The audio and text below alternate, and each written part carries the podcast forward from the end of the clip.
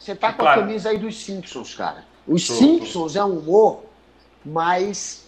É, um humor mais de vanguarda, né? Um humor uhum. mais rebelde, um, um, às vezes bate de frente com alguns temas que são delicados para a sociedade, que faz a galera debater esses temas também. É interessante. Prever as coisas, né? É, prever. Simpsons eu acho foda, cara. E, e, também assim, depois teve, antes dos Simpsons, tinha o Beavis and Butthead, que era, um, que, nem é, que era uma coisa mais humor pelo humor, né? Não é uma coisa muito com muito conteúdo, mas era engraçado e era diferente porque também ia para um lado que ninguém ia na época, que era fazer desenho é, com, com, palavrão, com piada para adolescente. Como o South Park faz hoje. Park. Mas, hoje não, né? Faz uns 20 anos já, né? South Park é muito Hoje já tem um tempo, né? South Park une as duas coisas, desde 1997. South Park começou. Eu comecei a acompanhar em 98, 99, eu acho, South Park. South Park eu acompanho desde o primeiro ano.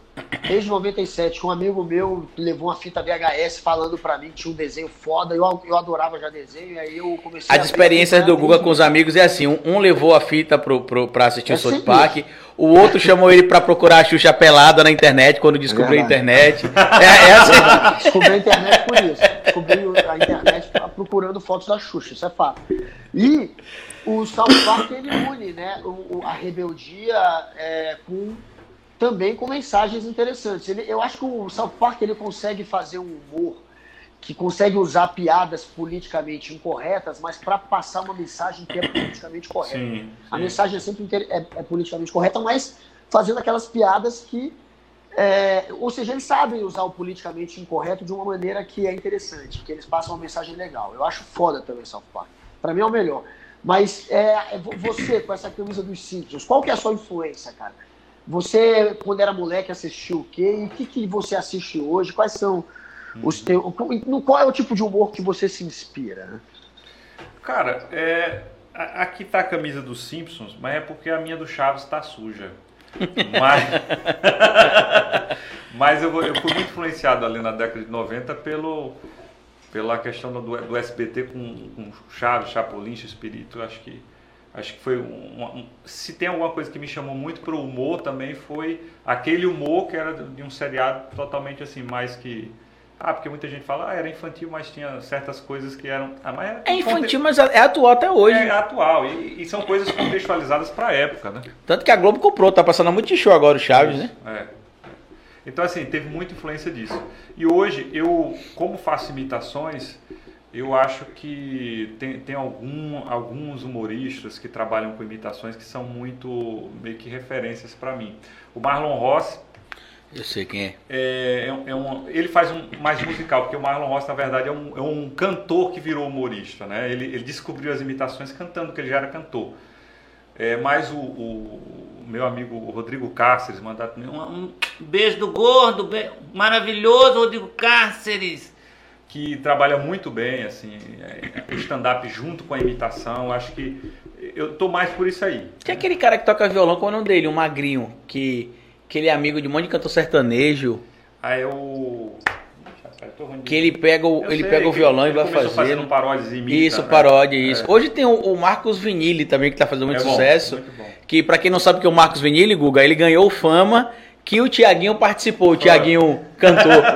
E tipo ah, assim, o Tiaguinho hoje é muito famoso e o é. Marcos Vinili não é o. É. Ele ficou famoso agora porque ele faz humor com, com música, né? Ele faz isso.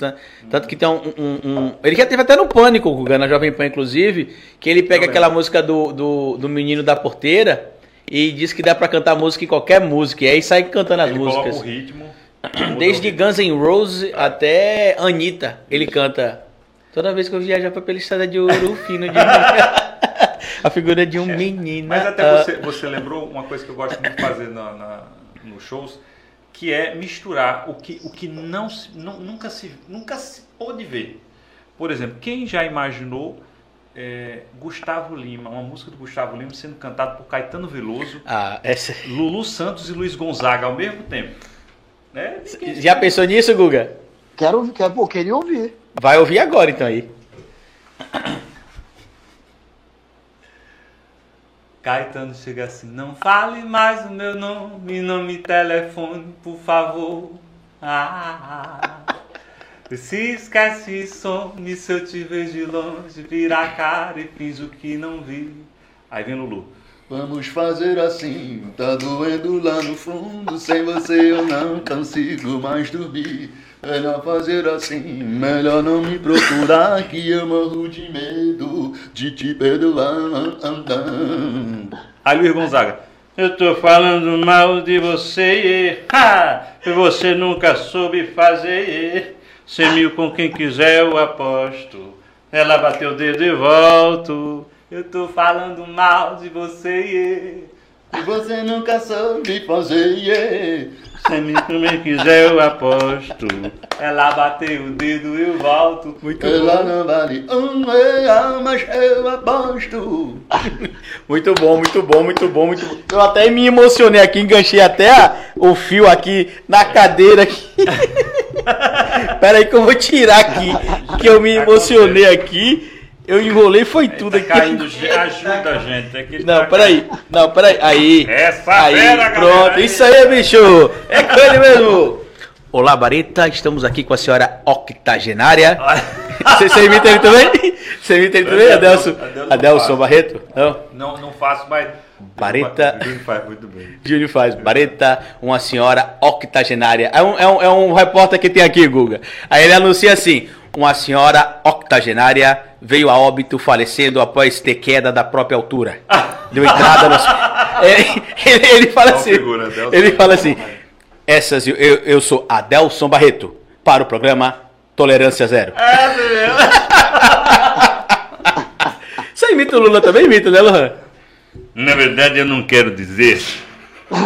Até porque já chegou a cerveja. Eu disse pro Moro que vocês estão fazendo aqui um dia passa. Eu vou tomando pinga mangando de vocês, porra. Você sabe imitar algum outro político? Ficou bom, viu, velho, Lula? Você tem a manha de imitar outros políticos? Quem mais você imita? E, e tem alguém que você, você imita tá uma galera, mas eu não sei se imita dos políticos, né? Que é, você tem algum hoje que você está treinando mais para pegar a manha dos trejeitos? Na verdade, eu até queria dizer que é, existe, existe uma necessidade muito grande repare de, bem. de colocar, repare bem, eu digo que ele é. Eu digo que ele é capitão do mato e vagabundo ao mesmo tempo. Pode botar aí no processo. Porque eu não quero dizer, acima de tudo, que o Lula agora parece que vai ser, todo mundo esqueceu de mim. Mas eu ainda estou nativo. Que rapadura não é arroz doce. Pois é, já lhe disse. Muito bom, essa imitação é nova, essa eu não sabia, muito bom, Lohan. É, eu fazia, fazia pouco, muito fazia mais bom. na época da eleição, mas depois, né, vai... Muito bom, muito é. bom. Eu queria fazer, queria fazer com você e com o Google aquele bate-bola que você faz da, da Gabi, que você imita a Gabi também,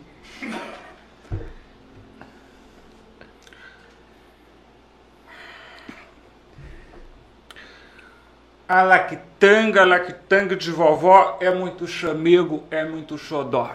É com essa frase neopentecostal e filosofal antiga do mundo ébrio que eu vou conversar com dois figuras que são colunistas esquerdistas, além do mais de ser transformistas. Converso com Guga Noblar e Carlito Neto. Tudo bem com vocês? Tudo ótimo. Você acha que, no contexto, Carlito, o Silas Malafaia mal falava ou mal se imbricava quando o entrevistei? Pode ser os dois. Muito bem. E agora eu vou falar direto ao ponto com o Guga Noblar. Vai, topa fazer um bate-bola? Claro. Para você uma paixão? Carlito? Duas paixões. Carlito e Ribugalho. É, duas paixões, dois amores. Putz, aí fodeu. Carlito Henri Bulgalho, é, é, Danilo Gentili e Rafael Cortez. É, não, a resposta correta é, é, Duas Paixões, Dois Amores, Calcinha Preta, uma música do grupo Calcinha Preta. Nós tivemos, conversamos com ele agora, e agora você segue com Cabrini na sequência. Tem, tem o Cabrinho também? Não, ah, não, no programa lá, né? É, ah, tá. É porque eu entrei. É, é, eu entrei tanto e acabei. Eu sei que você imita também a, a Betânia também, né? A Betânia canta alguma música da Anitta antes que você comece a imitar? Ou não? Quero complicar você aqui hoje. A paradinha, a paradinha que me chamou. A paradinha, a paradinha que me chamou. Muito bom, muito bom. Gente, Rapaz, mandem superchat, porque o Lohan. Ele, ele bota a gente pra lá, viu? É, essa eu não sabia que você fazia. Eu também não sabia, não. Descobri agora. Você botou, eu vim pra dentro. Tô igual o Faustão, né? essa fera, bicho. Essa fera. Mas enfim, você imita os pastores da Igreja Universal também, Lohan? Eu já comecei a imitar, mas não consegui. Porque precisa ter incentivo pra gente poder pregar. Se não tem incentivo, a gente não consegue. Ele tá falando igual o Edir Macedo, já que não consegue. Tá chegando, tá, tá, não, tá. E, não, e outra coisa, não consegue. Tô compartilhando aqui, viu, gente? Desculpa. Não consegue por quê? Por quê? Não toma vacina. Não precisa. Eles estão querendo testar na gente. Vocês vão ser cobaia. Eu tô menos nos Estados Unidos, pô. Você devia imitar o Siqueira eu vou deixar a dica aqui pra você. É. Você devia imitar o Siqueira, que é o Siqueira. Boa. O Siqueira, né, Guga? Não ia tomar vacina. E aí, Guga? Pô, e é, é isso aí, né? O cara fica usando o comunicação, o veículo de comunicação dele para é, dar coro a narrativas negacionistas, mas toma vacina na gringa, velho. É o tipo de hipocrisia que a gente viu o tempo inteiro.